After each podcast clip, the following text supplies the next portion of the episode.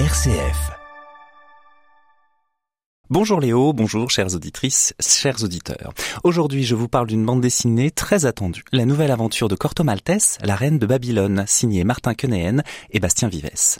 Nous sommes en octobre 2002. Corto Maltese est avec Semira. Leur histoire d'amour se mêle au combat politique mené par cette femme et des Bosniaques. Cette femme, justement, Semira, mène un trafic d'armes provenant de l'ex-Yougoslavie. Corto suit les élans de son cœur, l'appel de l'aventure et rejoint cette bande de pirates. De Venise au golfe Persique, des Balkans à Babylone, d'un gang à l'armée américaine, le héros traverse le monde hanté par la violence. Corto Maltese fait partie de ces grands personnages du XXe siècle et représente l'art de la bande dessinée tel que défini par son créateur Hugo Pratt. L'auteur italien voyait cela comme de la littérature dessinée, un moyen de raconter en mots et en images, en paroles et en silence, le monde.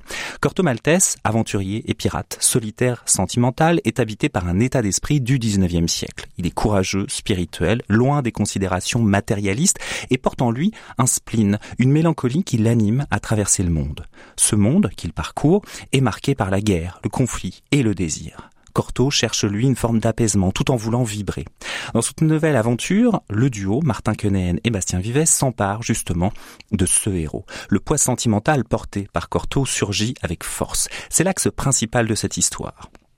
Corto est embarqué dans des aventures, mais surtout dans les bras de Semira.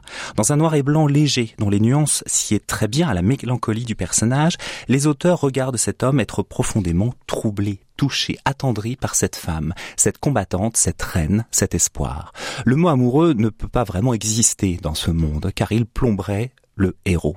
Les mots du réel ne peuvent le contenir. Cette force du personnage est là, bien présente, et Corto se confronte aux réalités violentes des armées, de tous ces hommes qui veulent dominer, soumettre. Dans un récit bousculé, la tragédie est présente. Le duo d'auteurs parvient à s'approcher de cet être, pas tout à fait adulte, pas du tout adolescent. Corto Maltese c'est autre chose, il veut voir plus loin, survit au temps présent comme il a survécu à son créateur.